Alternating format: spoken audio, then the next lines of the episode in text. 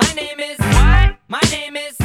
My name is It's named Sadie. Why? My name is My name is 随着 SDCC 的展开，我们也希望能够看到更多优秀的国外的作品。如果是能够让大家自发观看，帮助到电影院恢复生机的这些影片，我都希望它能够引进。Do you like violence? Wanna see me stick nine inch nails to each one of my 大 eyelids? 家好，欢迎收听新的一期什么电台，我是小松老师。那么今天啊，刚刚结束了为期三天的万众瞩目的 SDCC 圣地亚哥漫展2022年，可以说这个阔别两年之后啊，SDCC 今年可以说是啊蓄势待发，公布了非常非常多万众瞩目、受人期待的一些项目，不管是预告片啊、幕后的花絮啊、物料啊，甚至是一些项目的立项公是，都是非常让大家的期待的。那我们今天呢，也是照例为大家完整的梳理一下啊，我认为比较有价值的、有意义的，或者我比较了解的一些项目。不可能把 SDD 所有的项目都能说出来啊，因为我也不可能看那么多东西。那主要肯定还是以我们的老本行漫威和 DC 方面的一些啊素材为主。其次呢，会稍微讲一些跟大家啊比较相关的，或者我比较感兴趣、推荐大家看的内容。那我们就正式开始。我们先从漫威来说起啊，毕竟是大家肯定是最关注的东西嘛。那漫威今年呢，可以说是啊给足了 SDCC 面子啊啊，在我们今年下半年九月份的时候，还会有这个 D 二十三啊迪士尼自家的这样的一个活动庆典的前提条件下呢啊，今年在 SDCC 可以说是公布了特别多特别多的项目啊，凯文费奇亲自公布的。那我们先从第一天来说起啊，那第一天呢，相对来说更多的是以动画剧集的内容来呈现的。首先就是 I Am Groot 啊，我是格鲁特的这样的一个动画剧集短片啊，完全是非常可爱的这样样的一个形象啊，然后应该也是温迪索我们的唐老大。这个幕后配音的，然后这个应该是所谓的翻译界最最喜欢的一部剧集啦，因为真的只需要翻“我是格鲁特”这五个字就可以了。啊，那非常非常的牛逼啊！然后另外呢，我们知道这个《X 战警九七》这样的一个动画剧集呢，也经过、本来我以为是一个会高清重制，没有想到居然是以原先的画风去完全啊、原创的一样的一个剧集，可以说是非常期待啊！呃，尽管我没有。自己看过原先的这部剧集，但是我听说了很多人说这是一部非常非常牛逼的剧集，可以说是奠定了 X 战警在这个流行文化中的一个地位啊，并且也是、后续导致了 X 战警真人系列题材的这样的一个开拍啊，也从此开始了所谓的这样的一个超级英雄的真人电影的这样的一个浪潮了。那这个其实也是相当的期待了，从一些所谓的一些宣传图啊，包括人设呀。呃，物料啊来说的话，我感觉可能还是要自己去看一看原先的那部剧集啊。我感觉我自己啊看过的最早的漫威剧集应该就是《Earth's Mightiest Heroes》了，史上最强英雄啊，因为那部做的是真好。然后后续迪士尼接手了之后，在迪士尼 x D 频道上线的一些，比如说终极蜘蛛侠，包括复仇者联盟集结。呃，然后包括这个浩克与 Smash 战队这些我都有零碎的看过，但最后都弃了，因为要么就是太小儿科了，要么就是太无聊了，就是可能终极蜘蛛侠还稍微有点意思一点啊。其实这个时候还是有点怀念当时看这个 Earth Mightiest Heroes 这种比较跌宕起伏的剧情。我记得当时那一段啊、去猜斯库鲁入侵的时候，到底谁是斯库鲁人，谁是真正的英雄，那一长段的剧集我是非常非常印象深刻的。然后另外呢，呃，What If 系列的第二季也官宣了，另外也宣布第三季正在筹备当中。这个 What If 第一季呢，我觉得大家相对来说也是评价算是褒贬不一吧。有些比较优秀的剧集，类似于啊、漫威僵尸，类似于奇异博士、黑奇异那一集，包括最后的大结局都还是不错的。但是其他的，比如说卡特那一集啊，个人认为雷神那一集啊，比较平庸的。所以说，后续在第二、第三季能出现什么有意思的故事，我觉得还是蛮期待的。那我们再看下一个，下一个是我在这个过程当中非常期待的一个内容啊，就是啊，尽管说是在 MCU 电影呃宇宙当中的，但其实应该是属于另外一个平行宇宙的啊，蜘蛛侠 Freshman Year。我们知道 Freshman 呢，其实是呃美国大学四年当中对大一的这个称呼，我们国内叫大一嘛，美国就叫 Freshman Year，所以直译过来就是蜘蛛侠大一的生活。那乍一看好像是就是接上了我们蜘蛛侠三英雄无归的结尾啊，蜘蛛侠大家都忘去了他的身份，然后他皮特帕克开始去上大学，但其实呃应该不是同一个宇宙啊，因为这版不管从人设呀，然后呃反派的设定啊，啊、然后蜘蛛侠亲朋好友的设定啊，都看起来是疯狂致敬原先的这个这个怀旧啊，就跟 X 战警九七一样。这部其实我是蛮期待的，能不能给到一些我们传统意义上的漫画中的，或者是一个比较经典的蜘蛛侠的这样的一个形象啊啊，实在是被这样一个圣母这个蜘蛛侠三里面的情节所吓到了。然后我们继续看，呃，如果说在第一天漫威公布的所有项目中最令人期待的，其实还是 Marvel Zombies 漫威僵尸。这本是一个在 What If 里面有一集大家可以看到，就是觉得比较有意思的。然后这次是正式扩充一个单独的这样的一个剧集了。因为漫威僵尸一直是从漫画开始就是一个非常有意思的，或者说非常吸引人眼球的这样一个主题。包括 DC 这几年也发布了呃 DC 相关的这样的一个丧尸的题材，叫做 Deceased DC 是开头，然后后面 E A S E D，然后直译过来就是消亡，然后有些直译过来就是 DC 的这样的一个僵尸的故事。呃，如果大家有看过 B 站 UP 主 Laurie 的视频的话，可以看到他原先做的这个漫威丧尸系列啊，非常非常的著名啊，也是基本上每个视频都破百万了。大家如果没有看，可以去看一看，还挺有意思的。但是说这里漫威丧尸系列，我觉得能拍出来是也是挺不容易的啊，毕竟我们知道迪士尼是以相对来说全年龄向的合家欢的题材，这个漫威丧尸肯定是限制级别了，R 级别以上都有可能，我觉得还是挺带感的。不知道最后呈现效果怎么样，千万不要让我们失望。刚刚讲了一些相对来说游离于 MCU 主线之外的一些啊动画剧集，或者说是一些啊衍生剧集。那我们知道今天第三天呢，正是在最大的这样的一个 Hall Hall H，凯文费奇亲自公布的第四阶段、第五阶段、第六阶段的一个整体的安排啊，这个是要重头讲一讲的。我们知道一二三阶段统称为叫 Infinity Saga 无限传奇，主要是呃围绕着无限手套这样的一个主题来做的。那我们的第四、第五、第六阶段也在今天凯文费奇正式的。官宣叫做 Multiverse Saga，就是所谓的多元宇宙传奇。当然，这个名字我们相对来说其实都应该能够猜到啊，毕竟后面的主题肯定都是多元宇宙。但是其实公布的那一刻，相对来说还是挺振奋人心的。那我们就从时间顺序来理一理，包括目前呃还没有上的第四阶段的作品，以及第五、第六阶段都有哪些内容可以给大家看。那第四阶段呢，首先推出的就是下个月要上的新的迪士尼的迪士尼家的剧集《女浩克》啊，这《女浩克》。当然，大家一开始去看到这部剧，讨论最多的就是啊，这个恐怖效应啊，漫威的特效拉垮呀，比不上零八年的钢铁侠呀，像怪物史瑞克啊，确实。但是不知道为什么，这第二款预告我多看了几遍呢，居然我能接受了，而且还不知道为什么能够激起点奇怪的叉 P 啊，这个我觉得特别有意思啊，我不知道有没有听众也是这么想的。我对特效的要求可能没有那么重吧。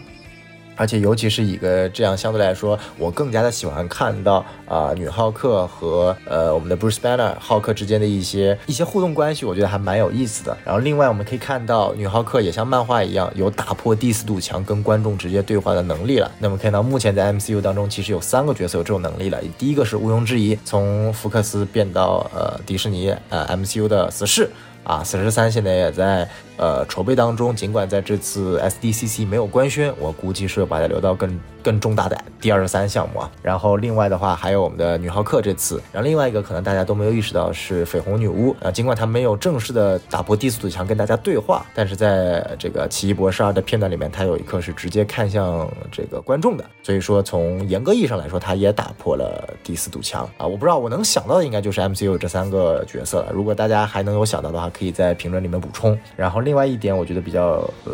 这个也是欣慰的吧，就是看到第二个预告片的时候，发现老王又出现了啊！这个老王真的是各种混迹在各种客串啊，这个蜘蛛侠有客串，然后上期有客串，然后现在我们发现女浩克也有客串。然后呢，这时候你可能才发现，为什么在上期里面老王会认识憎恶，也很有可能就是在女浩克里面发生的故事吧。然后可以看到，就是老王这次充当了一个类似于呃第一个大阶段 Infinity Saga 之中这个尼克弗瑞局长的作用，就是四处拉人啊，这个非常有意思啊。关于憎恶，刚刚聊到了嘛，蒂姆罗斯重新回归饰演，尽管他的这个造型啊有变化啊，就可能是在服役过程当中慢慢身体产生异样的变化了，这个形象也是越来越贴近漫画的形象了。然后我们可以看到，呃，在剧里面呢，是我们的主角女浩克可能是要作为呃憎恶的辩护律师，然后慢慢的有一些相关的一些剧情的一个拓展。然后呃，反派呢，泰坦尼亚，我觉得我不是很了解啊，然后也不是一个。相对来说比较引人注目的反派，所以这里不多讲了。然后比较想特别提到的一点是在第二款预告，就是 SDCC 公布的这款预告当中，有一个四人帮的反派，就感觉用了各种乱七八糟的这种呃道具或者那种撬棍啊什么乱七八糟的，看起来很廉价的反派。他们在漫画中是有或者在动画中是有原型的啊。这个队伍叫做破坏组。啊，里面有各种拿着物理学圣剑的呀，拿着这个所谓的这个流星锤啊，拿了乱七八糟的狼牙棒啊，等等乱七八糟的，还蛮有意思的。我第一次知道这样的一个反派组织是在啊，就是在动画《复仇者两》呃这个史上最强英雄当中啊，因为我不看漫画，对于漫画不是特别了解啊，但是呃一发现这个这个反派组织居然悄无声息的就被呃改编，然后加入在 MCU 当中呢，还是有一点期待的。所以说这是女浩克。然后接下来呢，啊，尽管有两部呃特辑没有在这次官宣，但是肯定会在今年上，就是一部是万圣节特辑啊，目前应该确定的就是《Werewolf by Night》，呃，午夜狼人，这也是漫威应该是第一部关注于超自然领域的，就如果不算博士二的话，是纯粹的超自然领域的啊，可能我们知道有包括呃这个狼人，然后有类人体的 Thing。啊，就是长得特别像 DC 的沼泽怪物这样的一些角色出现。然后另外呢，就是万圣节刚说完，那圣诞节啊也会有特辑，就是一个银护的圣诞节特辑。这个是在上一次的呃活动当中是有官宣的，然后这次呢其实是没有提到，估计也是会留在第二十三来讲啊。这个我们之前有一些物料爆出来，他们在好莱坞最著名的那一条街在取景啊，还是蛮有意思的。啊，这两个都不是一个剧集或者说是电影，都是一个专门为呃今年的一个特殊的节日所创造的特辑啊。这个应该也是专门为迪士尼家所拍的，毕竟需要在这种节假日的期间去获取所谓的这个收视率嘛。然后最后呢，也是今年的重头戏，或者说是啊第四阶段的一个收官之作，也是今年呃漫威最后去官宣的一部作品。然后也是大家万众期期待、万众瞩目的啊，就是我们的《黑豹二》Wakanda Forever。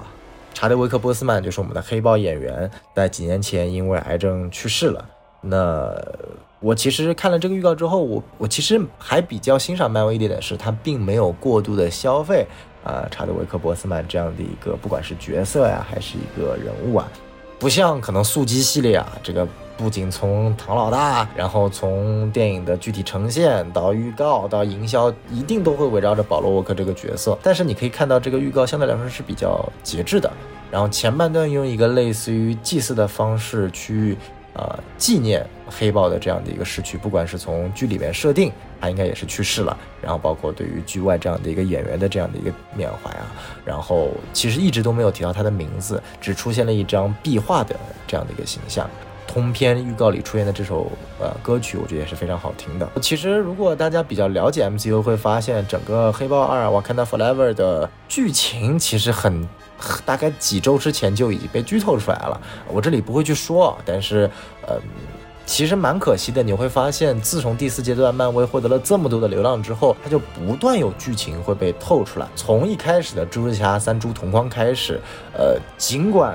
已经采用了非常非常非常多的这个所谓的啊烟雾弹啊、欲盖弥彰啊，甚至演员公然的欺骗啊，呃，最后造了一波势之后，你会发现后面变本加厉，整个奇异博士二所有的客串阵容，包括剧情，也是在好多个月之前就爆出来了。然后不管是彩蛋啊，然后包括这次黑豹二的剧情啊，全都被泄出来。我觉得这对于一个尤其是这种经营宇宙的呃系列 IP 来说，是一件非常。不好的事情，因为本身我们看这些电影，不是说这个电影本身有多么的好看，我们想看到的就是这种 hype culture，这种这种非常强的粉丝的这种激动的这种热情。而当如果你的剧情被很早很早就被透出来了之后，那我觉得就非常非常的无聊了。你能你能试想，如果你在看复联三之前的几个月就把剧透透出来了，然后告诉你复联死一万人，然后到复联四的结局有几个月前透出来了，告诉你钢铁侠和黑寡。死了，那你是一个什么样的感觉？我相信这个影片就算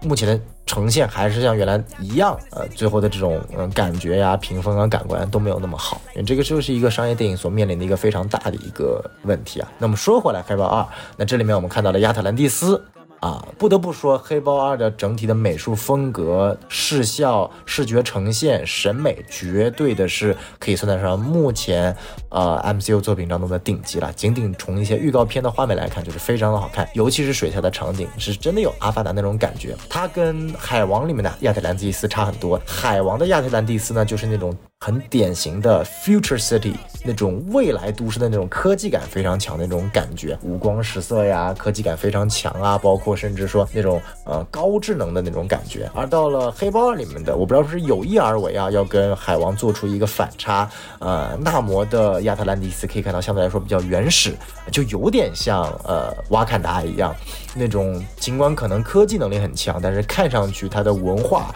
它的服装、它的造型、它的整体的世界观设定会比较原始一点。这也导致了两个不同的国家和部落之间的冲突。我觉得这个看点还是蛮有意思的啊。然后至于那些剧透最后的情况，我觉得啊，就是大家如果看到了就当看到了，最好能够忘记啊；如果没有看到也最好不要去看。希望把这份呃感动，尽管在电影院是一定不会看得到的，但是呃，不管你是等枪版还是等最后的资源来看的话，我觉得都是不希望大家能够看剧透的。所以说，呃，黑豹二 Wakanda Forever 啊，正式完结了第四阶段。那大家可以看到，第四阶段相对来说是比较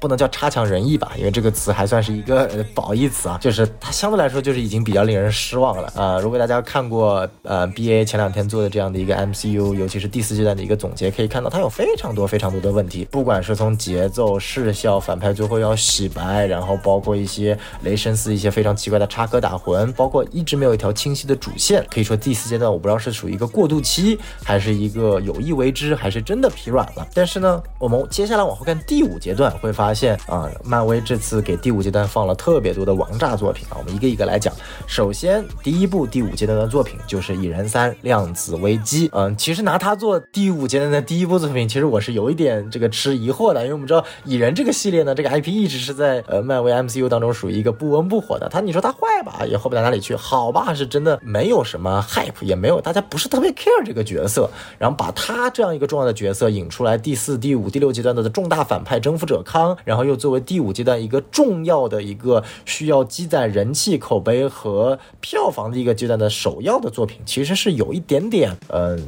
不知道怎么说吧，有一点点勉强了。我们要知道，在第二阶段的时候，第一部打头的作品可是《钢铁侠三》啊。那部作品尽管饱受了争议，但你不可否认的是，拿下了十多个亿的票房啊，然后也是一部娱乐感非常强的作品。所以说，我不期望《蚁人三》能够复刻《钢铁侠三》的这种感觉，但至少我希望他能够把整个故事讲好。包括现在根据剧透的信息，或者说根据已经爆出的信息，反派有征服者康，当然是一个跟洛基里面的时间线不一样的征服者。康，然后包括有呃钢铁侠系列的反派那个超级大的大头摩德克，摩德克之前在呼噜上也上了一部成人的动画剧集，蛮有意思的，可以去看一看。然后另外呢，啊我比较关注的是我一个特别喜欢的年轻演员，就是这次饰演啊蚁人和黄蜂女的女儿的凯瑟琳纽顿啊这个角色，我们知道今天这次放出来的一张物料里面，她也是披上了这样的一个类似的战甲，加入了自己这个父母的战斗队列当中，一起去对抗征服者康。这个演员嘛，我特别喜欢啊，之前也演了《大侦探皮卡丘》里面的女主角，长。那就是非常那种甜美的美国甜妞的感觉，嗯，我还是很期待的。就如果说这部电影给我最大的目前的动力的话，呃，一个是征服者康，另外一个就是凯瑟琳纽顿这个演员了。然后第二部，我相对来说是整个第五阶段我最最最期待的一部作品。就是一部上线迪士尼家的剧集，叫做《秘密入侵》。秘密入侵呢，我们大家知道很清楚啊，也是一个漫威的非常重大的大事件，不管是在漫画里面还是在动画里面都有呈现，就是所谓的斯库鲁人啊。尽管在 MCU 当中的惊奇队长，我们看到斯库鲁人可能被洗白了，但是在后续掌握了什么样的剧情走向啊，都还是非常非常的受人关注的。之前好像也有主创爆出过，说我们目前认知的某个英雄，他其实一直是被斯库鲁人假扮的啊，然后再结合在。在刚刚结束的惊奇女士的最后一集啊，惊奇队长意外的现身，有没有可能我们真正意义上的惊奇队长一直是被囚禁的？而那个出现在复联四、出现在上汽、出现在除了惊奇队长一这部电影当中其他场景的惊奇队长这个角色，其实一直是被斯库鲁人假扮的啊！这其中也是一个非常有意思的一个理论啊，一个 theory 啊。但除此之外呢，关于秘密入侵，我们知道啊。这个主角啊，是我们这尼克·弗瑞局长。尼克·弗瑞局长是终于熬到一部作为复联的初代成员啊，或者说复联初代的召集者，终于拥有了一部属于自己的剧集了。然后，另外惊奇队长里面的斯库鲁人塔罗斯，然后呃，神盾局的代理局长我们的罗宾，然后包括之前在黑豹里面出场的马丁·弗里曼，战争机器都会出现在秘密入侵这个剧集当中。可以看到大量的跟政府有关的角色都出现在了秘密入侵里面。而这部剧的定位目前也是一部所谓的政治惊悚剧，充满了背叛啊、反转啊，所以这是我特别期待的点，希望它能够达到像《美队二》这样的一个呃高度。我们知道上一部给予这样高度的是《猎鹰与冬兵》，它失败了，但是《秘密入侵》我还是抱有很大的期望的，因为除了刚刚我们那些所熟知的角色之外，呃，Olivia Colman 二零一九年的奥斯卡最佳女主影后。也加盟了这部剧集，饰演尼克弗瑞的一个旧日相好。然后呢，龙妈居然也出现了在这部剧集当中，但是演什么目前不清楚啊。然后包括这部剧的主创 showrunner 叫做 Kyle Bradstreet，他呢之前也是呃深度的参与了作为 EP 参与了 Mr. Robot 这样的一部剧集，就是拉米马雷克在成为奥斯卡影帝彻底火爆之前。担任的主角的这样一部剧集，相对来说它的质感啊、口碑啊都是不错的，所以目前来说，整体对于《秘秘密入侵》我还是抱有特别大的期望的，希望漫威不要让我失望。然后接下来一部呢，如果刚刚说《秘密入侵》是我第五阶段最期待的一部剧集，那么下一部就是我最期待的电影。那就是毋庸置疑，《银护三》也是整个系列的终章啊！在银护的这样的一个初代团员当中，他们就是彻底在这部电影结束之后就解散了、完结了，永远不会再出现 MCU 的作品当中了。也是这次的主创啊特别强调了一点啊！我知道大家很多人其实不喜欢《银护》这个系列啊，或者说不喜欢《银护》的导演詹姆斯·古恩，包括最近这段时间《银护》的主创克里斯·普拉特也出现了很多呃负面新闻。但是光从电影本身来讲，我其实一直把银护认为我，呃，我会把银护一和美队二认为我最喜欢的 MCU 的作品。整个银护所创造这种感觉，包括我本身认为银护作为一个漫威三四线的这样的一个团体角色，现在被拉到了一线的角色。然后再加上我也玩了前段时间漫威的银河护卫队这部游戏啊，因为 PS 五会免了啊，我就下了玩了啊。你别说，尽管游戏操作一坨屎，但是剧情和成员间的互动是真的不错。可以看到啊，这样的一个 IP。系列从默默无闻被打成现在的这样的一个境地，它不是没有道理的。所以说，呃，银护三我真的非常的期待，也很希望能够看到詹姆斯·古恩给这样的一个从星爵啊、卡魔拉呀、星云啊、螳螂女啊、德拉克斯啊。呃，格鲁特啊，包括火箭浣熊这样的一个比较美满的结局。尽管这次 SDCC 没有放出它的任何物料，但是如果大家在 YouTube 上搜，可以看到有一个三秒钟的现场放出的一个视频的一个片段，其中有一个很著名的场景，就是火箭浣熊它在被改造之前的一个楚楚可怜的一个样子，就一只黑手伸到它的笼子里想把它拿出来。那这个场景呢，如果大家有读过漫画，知道火箭浣熊可以说是整个银狐里面最悲惨的一个角色，而而导演詹姆斯·古恩也会说，《银护三》会一改以往的所谓的这样的一个搞笑啊、插科打诨的氛围，相对来说会比较伤感一点，并且会去聚焦于火箭浣熊的起源，这个也是我特别特别期待的一点。结束《银护三》之后呢，我们再来看一看下一部剧集。这部剧集呢非常有意思，它本身是另一部剧集的衍生品啊，衍生剧。它是上一部大概我们看过的比较烂的这个鹰眼的衍生剧《回声》。啊，就是在鹰眼那部剧里面啊，所谓的金病的养女那个不会说话的啊，这样的一个角色。回声这部剧，我觉得没有什么特别想聊的。嗯，你只要知道这个超胆侠和金病这两个角色，以及他们饰演的演员都会统一的回归。然后他们的主创叫做 Sydney Freeland，是一个本土的 Native Americans 印第安人。其余的相关的东西，我觉得没有什么好聊。包括这部剧本身的质感啊，我都不是特别的抱期望。我觉得它很有可能成为另外一个惊奇女士。然后接下来往下看啊，我觉得下一部作品呢，大家可以说是抱着非常大的期望，就是刀。刀锋战士，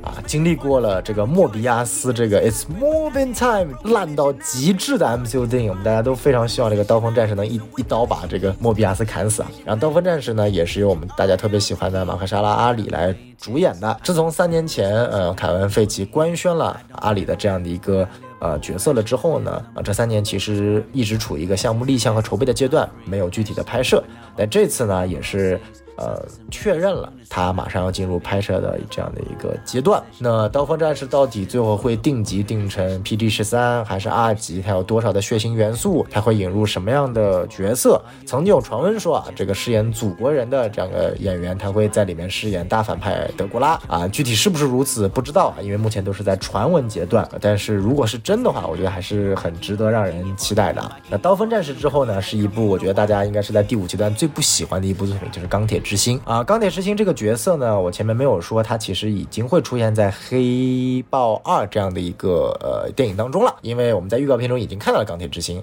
那钢铁之心呢，他这样的一个也是从漫画里面就出现，作为一个钢铁侠这个角色的继承者啊，一个黑人小女孩啊。其他的我觉得就没有太多的内容可说，因为目前也没有太多的物料放出来，没有说这部剧集有什么演员参与，没有说导演是谁，没有说主创是谁，没有说制作团队是什么样子的，然后仅仅是一个名字，嗯。我最大的期望，对于这部剧的期望就是它不要太烂，只要能够保持跟惊奇女士同一个水平，我就谢天谢地了。然后再下一个看，我觉得也是个非常有意思的剧集啊，它同样是另一部迪士尼家的漫威剧集的衍生剧，就是《旺达幻视》的衍生剧《阿加莎》啊。那这部剧呢，在前几年官宣的时候呢，叫做《House of Darkness》，就是黑暗之家。那目前呢，也是改了名字，正式定名为 Coven of Chaos 混沌女巫团。那我们知道 Chaos 呢这个词在漫威当中是有特殊的含义的，就是 Chaos Energy 混沌的能量，也是绯红女巫的能量来源。那我们知道绯红女巫这样的一个角色在奇异博士二里面算是这个自我了断了，呃，尽管我们可能相信她后面会回归，但是阿加莎这样的一个个人剧集，它一定不会断掉跟绯红女巫之间的关系。所以这个是我觉得大家可以去期待的点，而且这个角色本身说实在话演的也是不错的，是有个人魅力的，所以说我还是相对来说比较看好这个剧集的。那下一部呢，是一个目前为止我听到的第五阶段反对声和争议声最大的一部电影，就是《美国队长四》啊，新世界秩序 （New World Order）。然后为什么这么大反响呢？为什么这么大反对声音呢？那毋庸置疑就是因为啊，新任的美队是我们的猎鹰啊。那猎鹰这个角色呢，我觉得不能说他演的不好，只不过嗯，他这个角色定位就很奇怪，让你无法想象到他会成为一个相对来说比较受人尊敬的这样的一个美国队长的职位，或者说是一个责任。包括他在猎鹰与冬兵最后一集的那个突破下限的傻逼发言之后。我真的蛮担心，就是美队四他到底会讲一个什么故事。New World Order 本身就是一个类似于阴谋论的一个存在，所以说它背后的反派组织肯定是涉及到一个潜藏的很深的反派组织，并且这个反派组织它背后的势力会改变整个世界的格局，所以它我觉得它对标的应该就是美队二的这种政治惊悚风啊。我们知道美队二里面它引出了所谓的九头蛇一直的潜藏的一个存在，然后包括然后后续也引出了这样的一个绯红女巫和快银的角色，然后接下来就引入到了复联二。那么美队四呢？我觉得最关键的一个作用，一方面可能是希望还是把呃猎鹰的这样的一个角色作为美队坐实；另一方面呢，可能会跟我们接下来要讲的一部剧集是有息息相关的地方的。但是不管怎么样，在放出更多的物料和确定消息之前呢，还是对这部电影要持谨慎的观望态度。然后下一部作品呢，是一个非常特殊的作品。他是今年在官宣第五阶段作品当中现场呼声最大的，也是凯文·费奇自己啊着重要讲述的。这是一部剧集，它史无前例的拥有一季十八集的体量。啊，这个不仅本身在前面 MCU 的作品当中，剧集当中就少之又少，一般都是六集到八集的，要么是限定剧，要么就是也六集到八集就结束了啊。甚至说这个一般来说，像 Netflix 它一般一季也就大概十三集到十五集左右啊，这种十八集，因为目前美剧的话，呃，除了流媒体这种，一般是十三集到。十二集到十三集这种节奏，就是大概啊三个月左右播完，要么就是那种啊像 C W 那种一季二十多集比较长的这种节奏，像十八集的确实还不多见。而这部剧呢，其实就是《超胆侠重生》啊，这个名字我还是挺想吐槽的。你叫重生，你可以叫 Reborn、Rebirth、Resurrection，你非要叫 Born Again。我靠，这是什么奇怪的说法？就再次出生啊，就挺奇怪的。而且它这个 logo 的设计啊，我觉得还是比不上原来 Netflix 版本的。但是怎么说呢？呃，超胆侠能回归 MCU，尽管我们之前在蜘蛛侠三里面已经看到了，而且在女浩克的最后的预告结尾当中，我们也看到了超胆侠出现了，制服有点改变，变成了黄黑相间的。呃，我没有办法评判是不是跟原来更好啊，因为我感觉好像黄黑相间有点怪。但是目前只是一个。侧眼和背影，具体等女浩克这个剧集上线之后再看，因为毕竟两个角色都是律师嘛，肯定之间有是有交流的。但是我们光看这部剧的话，我们目前得到的消息是，啊，金并和超胆侠的演员都会回归，就像在《回声》里面的。但其实说实在，我对这部剧的期望值不高。一方面，金并这个角色已经在鹰眼里面被毁了，在《回声》这部剧能不能继续被毁，我不清楚。但是我不相信超胆侠这部剧在漫威的 MCU 的领导下能够超越 Netflix 的。因为 Netflix 的超胆侠，我之前也讲过，第一季和第三季，尤其是第三季，是我依然认为的传统意义上最牛逼、最牛逼的超级英雄剧集之一，可能能跟呃《末日巡逻队》的第一季，然后能跟《超人与路易斯》的第一季的前半部分，以及《守望者》的第一季，除了最后一集相提并论。所以说，嗯，在这么高的前面的人的创下的这个成就当中。一个有十八集这种相对来说一看就是会水剧情的体量的情况下，呃，还是蛮堪忧的。我最怕这种原版人物回归，原版演员回归，但是人物塑造性格改的乱七八糟的，唉。然后呢，刚刚讲了这么多剧集和电影，那么马上就要迎来了第五阶段的最后一部作品了。非常有意思的是，这次第五阶段的最后一部作品不是一部复联级别的作品，而是以另一部呃有点类似于也是英雄集结，但这里的英雄不是传统意义上的好英雄，而是反英雄，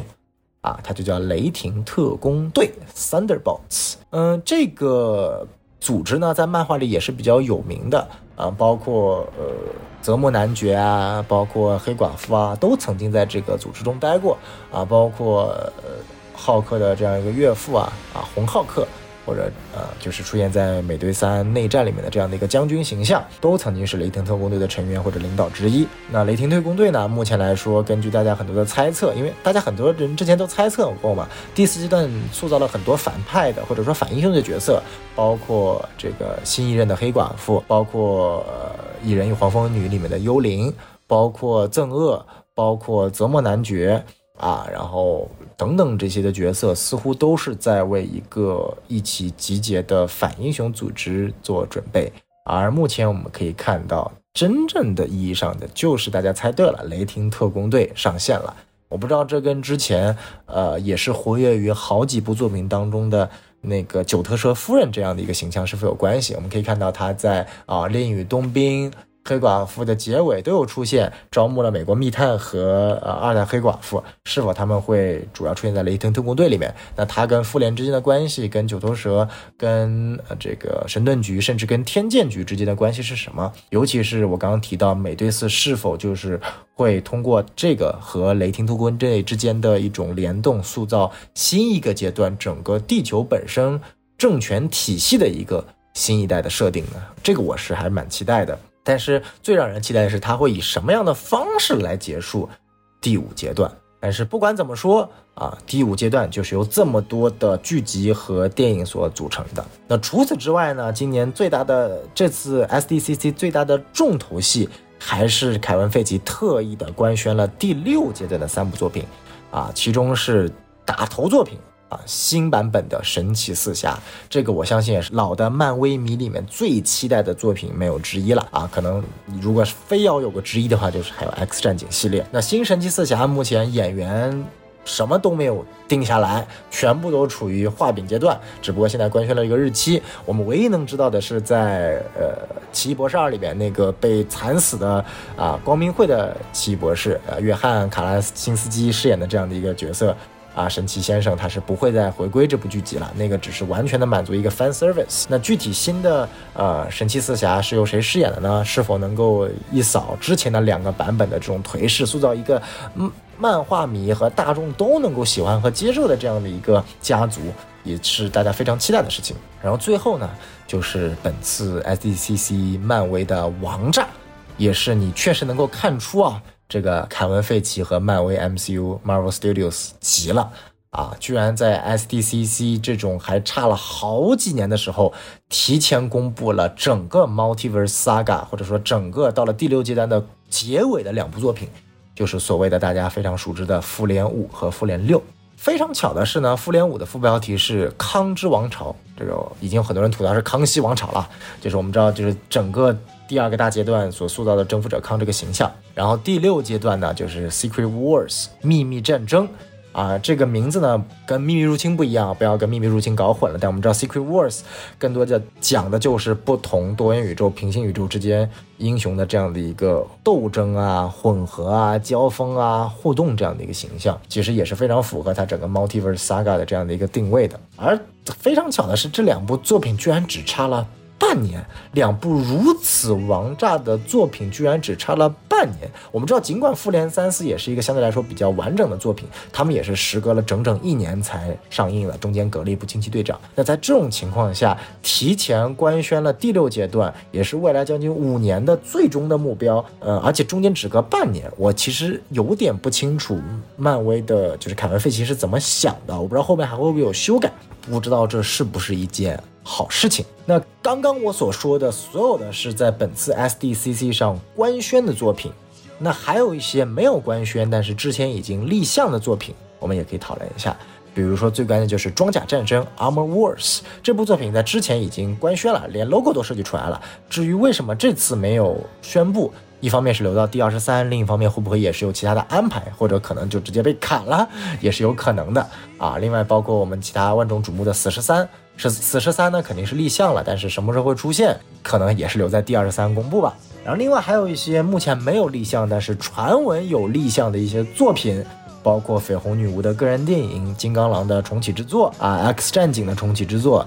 奇异博士三、永恒族二、上期二、恶灵骑士的重启之作，然后用呃神奇人啊 Wonder Man 的这样的一个新作，包括星星属于银河护卫队的衍生作品的个人电影。然后结合了憎恶女浩克、浩克这些角色所创造的这个《浩克世界大战》这样一部作品，然后或者包括我们之后的就是《蜘蛛侠三》的续集《蜘蛛侠四》这些作品，呃，这些呢，大家我看到有一些网上都有人在讨论啊。那我只能说，目前这些作品从官方角度来说都没有正式的立项，或者说就算有立项，也不一定真正能够出现，因为啊，给的标我我我认为给的标准一定是要出来 logo 啊，就是只要能出来 logo。就基本上大差不差了，尽管以后会改名或者就是调整它的播放的形式，但至少应该是不会被砍了。目前所谓的这些作品都处于跟 DC 所谓的那种画饼阶段一样，没有太大的参考价值。另外还有一些呃索尼宇宙去搞的，比如说猎人克拉文啊。比如说《毒液三》啊，或者比如说所谓的这个蜘蛛女士啊、蜘蛛夫人啊这些作品，也不在我们今天的考虑范围之内，可能索尼自己会公布。所以说，刚刚我们已经把所有的。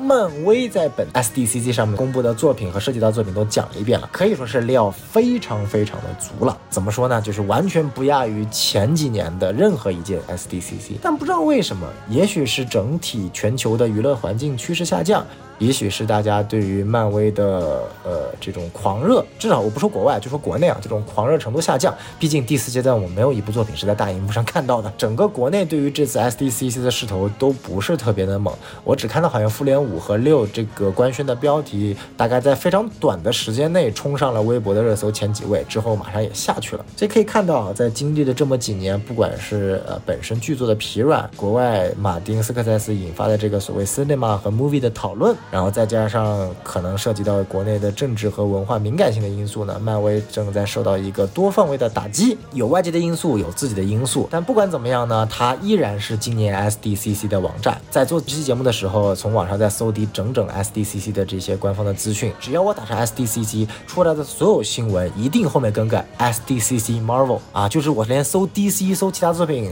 的新闻根本搜不到，所有的营销号，就是国外的营销号或者新闻网站都在写总结 SDCC 漫威发了什么内容，所以可以看到啊，尽管受到了这么多的冲击，但是瘦死的骆驼比马大，漫威的体量还是依然那么明显的。这个聊了这么多的漫威啊，这个我其实挺不爽的。大家知道我是作为 DC 粉，那么接下来呢，我们就要重点讲讲本届 SDCC 的 DC 的作品了。其实可以看到啊，就是 DC 也想把自己的重头之作留在自己的 DC Fandom 这样的一个节目当中，所以说今年 DC 在 SDCC 上面的作品的展示是远远少于漫威的。第一个，我们就能看到啊，黑亚当，黑亚当是出了一个新的短预告吧，可以说是，然后播放量非常的差，非常的差，基本上没有什么太强的播放量，因为物料啊，新公布的片段都比较少，然后再加上之前有一个万恶营销，我不知道是到底是扎斯林团。团队中面吵起来的，还是华纳为了给黑亚当造势吵起来的？就是说，这个亨利卡维尔会空降 SDCC，然后官宣回归超人跟黑亚当打一架。但是结果到了现场，大家都失望了，就是只有巨石强森一个人特别傻逼的穿着黑亚当的制服出现在了 SDCC 的中间的舞台上，想复刻当年洛基的那种盛况，但是失败了啊。然后超人是根本不见踪影的。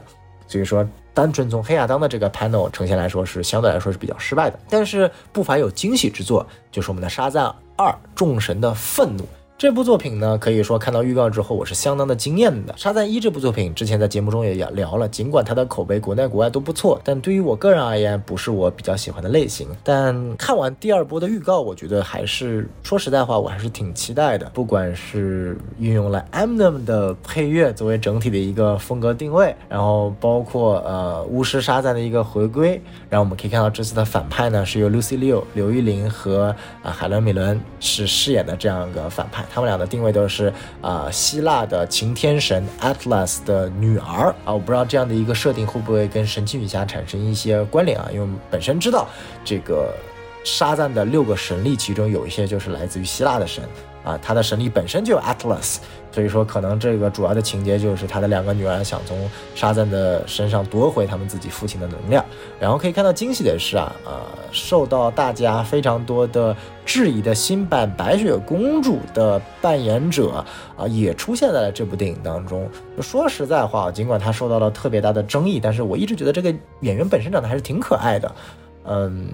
当然我相信大家的争议也不是因为他长长得丑，而是不适合演白雪公主。但是不管怎么说。整体的质感、特效、节奏、氛围，以及我相信这样的一个演员阵容啊，我看到都是比较符合我的一个要求的。可就可以看到，这届 SDCC 居然沙赞二变成了 DC 的这个电影方面的这个头牌了。然后在预告片里面还特别调侃了一下。速度与激情的这样的一个梗，然后我非觉得非常搞笑的是，呃，比利说速度与激情的时候，说给对面的大反派啊海伦米伦听，然后他本身的这个演员就在速激里面饰演了一个角色，所以这种 Neta 的这种戏里戏外的互动就很奇怪。而且我们知道沙赞和黑亚当本身就是属于一个体系里面的，那当未来沙赞看到了。黑亚当了之后，作为一个看过《速度与激情》系列的呃角色，他怎么看到巨石强森饰演的黑亚当？我觉得也是特别特别有意思的一件事情啊！就我觉得，呃，我不知道这是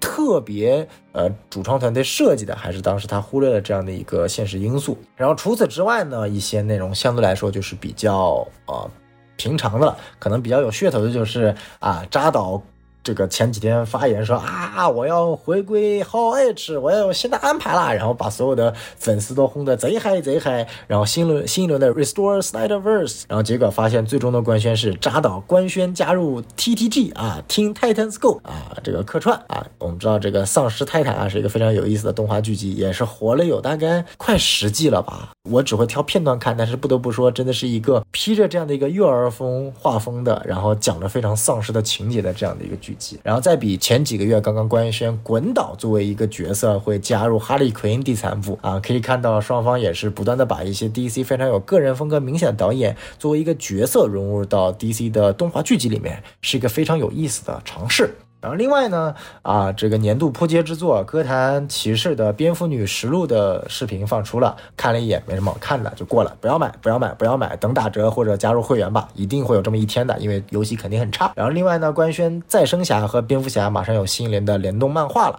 呃，鉴于我没有了解过再生侠，所以就这里就不多说了，我们知道这是两个非常黑暗系的英雄，应该会很酷。另外呢，除了刚刚我们提到的这些作品之外呢，还有一部非常幼儿向的《Batwheel》，就是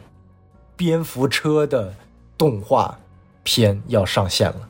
啊！这个怎么说呢？就他开心就好。然后另外呢，我们一些比较期待的，比如说闪电侠的个人电影《海王二》啊，绿灯侠的剧集啊，到底超人会不会回归，以及蝙蝠侠的新蝙蝠侠罗宾的续集，都没有在这次 SDCC 上有任何的官宣。啊，可能我估计都是等到今年的 DC Fandom，然后才会官宣。毕竟把真 DC 是真正意义上把自己的重头戏全部都放在了自己的独家平台上。呃，毕竟作品比较少嘛，肯定是挑重头的讲，然后把一些所谓的相对来说比较边缘的，比如说已经上线的黑亚当和相对来说关注度没有这么可高的沙赞二给到了 SDCC。然后刚刚讲过这些所有的内容啊，那最后就要提到 SDCC 今年 DC 真正意义上的王炸，也是今年 DC 在影视剧方面最大的王炸，也是我最最最最喜欢的 DC 的 IP《睡魔》公布了第二个预告。之前在 Netflix 的 Geek Week 放出了第一款预告，然后接下来今年在 SDCC 又放出了第二款预告。睡魔呢，我可以说是一部今年我最最最最最最期待的剧了，因为本身它的漫画，我们之前在付费节目啊，在各种节目中都有提及，到时候出了这部剧集，我也一定会讲，是一个由著名的英国文学巨匠尼尔盖曼所撰写的一部非常瑰丽的宏伟的奇幻巨制。它的历史地位其实是非常高的啊，我们可以这么说啊，我们今天谈到了美漫界的三大巨头：蝙蝠侠元年、蝙蝠侠黑暗骑士和归来，然后还有一集守望者。其实除了守望者之外，蝙蝠侠的另外两部作品，尽管作为一个蝙蝠侠的死忠粉，我可以很明确的说，都是完全不及睡魔的影响力的。呃，因为睡魔其实真正意义上做到了超级英雄题材。和更港客的流行文化题材，甚至文学作品之间的一种融合。他的其中的一个短篇小说《仲夏夜之梦》获得了唯一的这个雨果奖的最佳短篇的内容奖，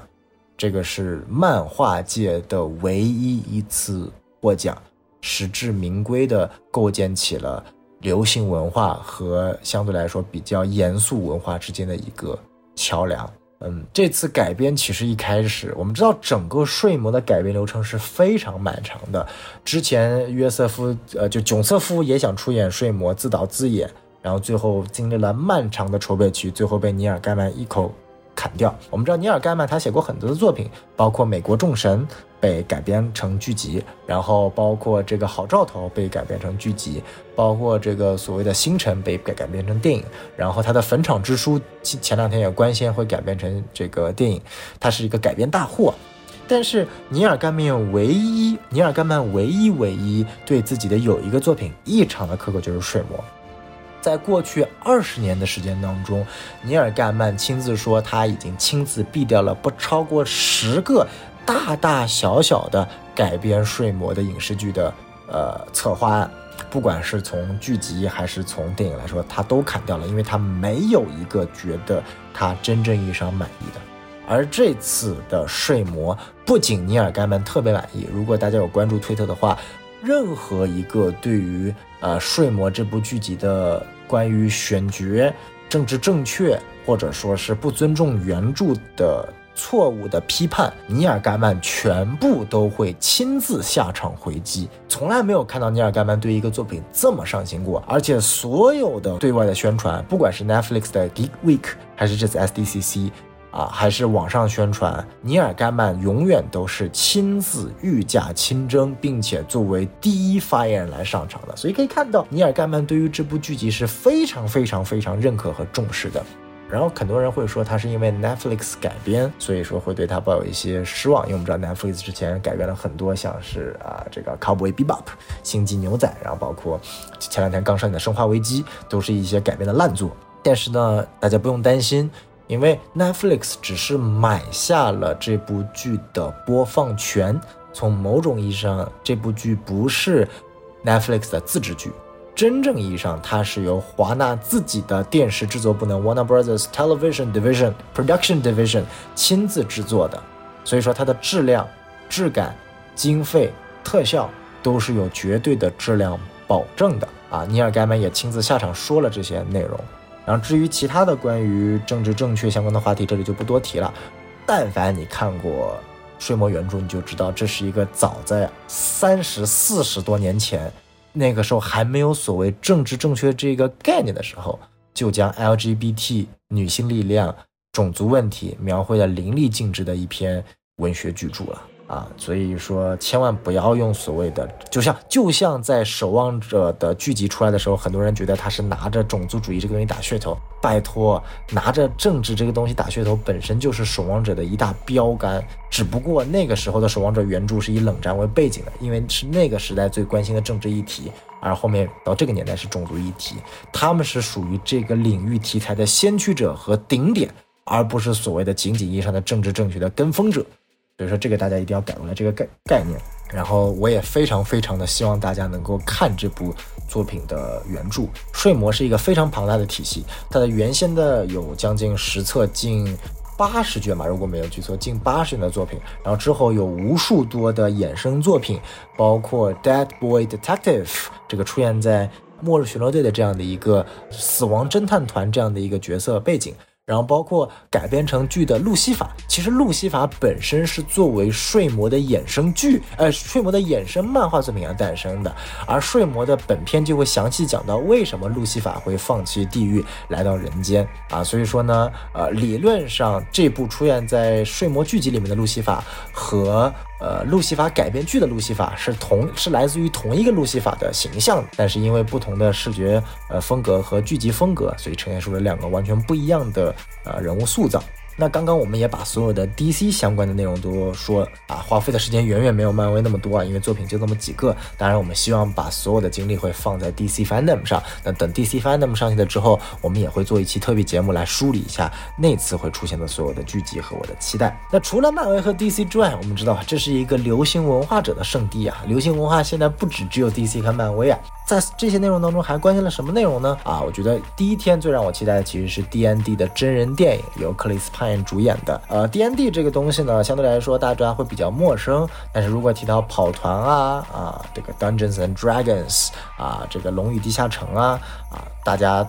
最耳熟能详的就是怪奇物语了。没错，怪奇物语里面的那些主角团每天乐不思蜀，天天玩的这样的一个口嗨跑团游戏，就是 D N D。啊，所以说当时这部这个改编电影第一个出来了之后，最热的一条评论是：艾迪啊，你快过来看这部电影吧！啊，这就是艾迪这个角色在怪奇屋里面的一个梗啊。毕竟最后他英勇牺牲了啊，他本身也是作为一个超级大的 nerd，也非常喜欢 D N D 这个游戏。嗯，所以说从质感和包括主演来说，都是一部我觉得可以期期待的作品啊，不用抱太大的一个。剧情上的深度的一个呃期待啊，但我觉得至少从爽感来说，我觉得它是可以达到的。然后另外呢，全游的衍生剧《龙之家族》啊也放出了第一款预告。鉴于我没有看过全游，所以说这里就不细说了。呃，唯一能说的就是《龙与龙之家族》的服化道的设计确实是远远强过于那部所谓史上最贵剧集《指环王》。这个权界之力的这样的一部作品的孵化道的，当时也是有个梗，就是两部作品的剧照一放出啊，龙之家族就感觉是花了啊好多钱制作的戏服，然后这个指环王剧集就感觉他妈是 cosplay 一样的。当然啊，指环王也受到了国内国外很多这个托老粉丝的质疑啊，因为政治正确等乱七八糟的元元素啊，这里我们也不过多于。这个讲这些内容啊，但是光从这次《指环王》剧集在 SDC 放出来的最新的预告可以看到啊，确实这个钱没有白花啊，这个不是像某狐一样的这个钱花了很多地方，但是特效过不去。不管它的故事剧本呃怎么样，至少特效是绝对的一流的啊，所以说嗯，这部剧肯定看了出了之后我们会看，然后也会去做节目的啊，所以说大家可以期期待一下。那另外呢，《行尸走肉》最终季的最后几集，它也官宣定档了，然后好像是十月份，然后包括衍生剧也准备这个开拍了啊，也之后也会播出。然后鉴于《行尸走肉》我也没有看过，所以说这里也不过不多讲啊。然后特别想强调两个最后的话题啊，第一个就是非常有意思，我们知道有一个游戏叫做 Multiverses，你可以把它看作华纳旗下的。任天堂超级大乱斗啊，任天堂超级大乱斗就是把一些任天堂自己旗下的游戏人物，然后或者一些其他厂商的比较经典的呃游戏人物，比如说索尼克啊，比如说 Cloud 呀，比如说 Snake 呀，甚至比如说呃我的世界里面的这个 Steve 呀等等角色全部聚集在一起，然后举行一场就是这种格斗游戏大乱斗，也可以说是一个史上最牛逼的一个呃格斗游戏了。那随着任天堂全明星大乱斗的这样的一个。火爆呢？华纳作为一个拥有非常多。呃，可以打斗的人物库的这样的一个 IP 库的这样的一个厂商，也绝对意义上想要去模仿嘛，所以就创造了自己的一个游戏 Multiverses。不一样的是，这是一个 Free to Play，它是一个免费游戏啊，估计是之后靠什么皮肤啊赚钱吧，就是这个样子的。然后目前之前已关心的角色包括有蝙蝠侠呀、超人啊、神奇女侠啊，然后还有群游里面的这个阿雅呀，然后包括哈利奎因啊，然后就是一些 DC 的，然后包括史努比，然后等等乱七八糟的一些角色，包括海海绵宝宝。然后我们知道呢，最牛逼的是呢，今年 SDCC 官宣了一个新角色加入了 Multiverses，他就是勒布朗詹姆斯。哎，我觉得这个真特别有意思，你可以控制勒布朗詹姆斯用篮球暴砸蝙蝠侠，砸扁海绵宝宝，一拳砸晕安雅史塔克，就听着就特别的魔幻，是不是啊？这个真真的一个真人的篮球运动员啊，加入了这个华纳的游戏明星阵容里面。当然，这个也有有迹可循啊，毕竟勒布朗詹姆斯主演了《空中大灌篮二》，也是跟华纳有深度合作的这样的一个项目。然后最后呢，我想提一个，就是基努里维斯。啊，基努里维斯在本届 SDCC 上官宣了两个项目，第一个就是所谓的《极速追杀四》啊，我觉得大家肯定非常期待啊，有甄子丹啊，然后有这个所谓的真田广之，但是呃，这里呢，我想说一下，除了这个之外呢，还有一个作品，就是基努里维斯呢，在前段时间有自己编写了一部漫画作品，叫做《Berserk》。而是一个相对来说比较暴力的十八加的一种，讲一个永生战士在现代美国社会里面发生的一系列的故事，特别有意思。然后这部剧呢，也史无前例的同时获得了衍生动画剧集和真人改编电影的双料改编内容。啊，然后动画剧集呢，一次性就续订了两季，由著名的日本动画公司 Production IG 来主要负责动画制作。那 Production IG，我相信啊，熟悉呃很多剧集的人都知道啊，呃，攻壳机动队的就是由他来制作的啊，然后很多很多相关机甲题材的作品都是和或者说美国科幻题材作品都是由他来制作的，所以说呢，这里也可以说是一把子期待。而真人改编的电影呢，也由 Netflix 来主导。呃，基努里维斯将会亲自饰演他这个自己所创作的角色。我觉得这种就是自己创作一个角色，然后他的改编作品由自己来扮演，是一个非常有意思的呃感觉啊。所以你可以看到，在整个 panel 上面，基努里维斯是异常的激动和兴奋，颇有点他当年在。啊，二零七七的时候啊，为二零七七站台。那希望他的这个作品之后的改编质量不要跟二零七七看齐啊，希望还是要好一点的。所以说呢，今天我们花了这么多的时间，我们把 SDCC 上漫威系列的作品、DC 的作品和一些其他衍生相关的一些比较有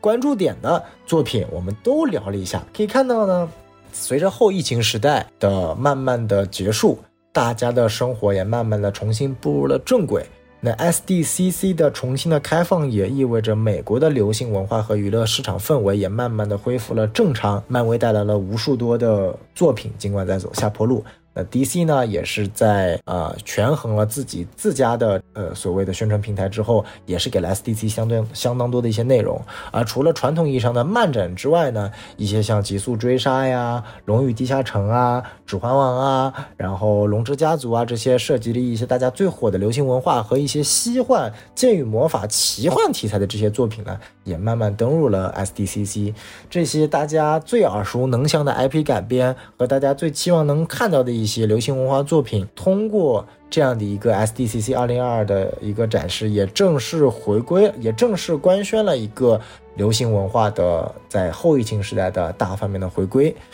为什么希望专门花这个时间给大家做这一期节目，也是希望大家能够看到一个呃地区对于流行文化的重视，或者说对于一个流行文化大家自发的一种喜爱，其实是弥足珍贵的。又说回我们老生常谈的这个国内的电影行业啊，我们知道这段时间成都又有疫情，电影院又封了，然后上海也是开开停停，封封停停。然后这段时间呢，啊，看起来好像上了挺多的作品啊，结果唯一能打出来业绩的无非就俩，第一个是啊《侏罗纪世界三》，也是一个外国作品啊，也算是一个好不容易引进一部，尽管质量非常差，但是毕竟噱头在这里的作品。另外就是一部《人生大事》了。啊，人生大事的票房还不错，好像有十三四个亿了吧。尽管我不是特别喜欢这样一个作品，但是呃，你能够看到它是属于那种符合中国市场的这样的一个呃氛围和口味的。但之后上线的很多作品，包括《神探大战》，包括《莫扎特》，都是有或多或少的扑街，或者说市场的口味不合。那接下来呢，据说要上包括《独行月球》啊啊等等作品，包括古天乐的那部科幻片，我们也特别期待。但是。总感觉在整个市场的环境氛围下，你把你只能把看电影当做一种不会让你再感觉到兴奋了，不会让你再感觉到激动了那种跟国内外大片同步或者说国内有好片子那种大的 IP 片上映的这种感觉，已经因为疫情的影响慢慢消逝了。而其实我们特别不希望这样的一个呃环境有消失。一个地区的文化环境由电影、电视、娱乐、线下设施、节日、展会、游戏做组成。而每一个环节，我们都在看到受到不同程度的这个打压。从线下来看，我们的剧本杀、密室、集会、聚会，甚至节日和一些线下的展会，都受到了不同程度的冲击。而线上呢，啊，电影、电视、游戏也受到了不同的审查因素的这样的一个打击。综上我们所看，这么多的内容题材的限制，也导致了我们现在创作力的匮乏和观众所看到东西的一种匮乏。我们希望随着 SDCC 的展开，更多的中外文化之间的交流能够更深。我们也希望能够看到更多优秀的国外的作品，不管你是 DC 的、漫威的还是其他厂商的。如果是能够让大家能够自发观看，帮助到电影院恢复生机的这样的一个事情，这些影片我都希望它能够引进。所以说今天的节目呢，聊到这里也聊得差不多了。希望各位能够去关注什么电台的微信公众号 S M F M 二零一六，加小助手进入群聊，可以跟我们一起聊聊你最喜欢的，或者在这届当中最激动的 S D C C 官宣的作品是什么啊？这个我们也会根据今天的这些关心的内容，后续的分配，我们要去讲哪些深度的讲哪些作品，也希望大家一直支持和关注。好，那我们这期节目就到这里了，再见。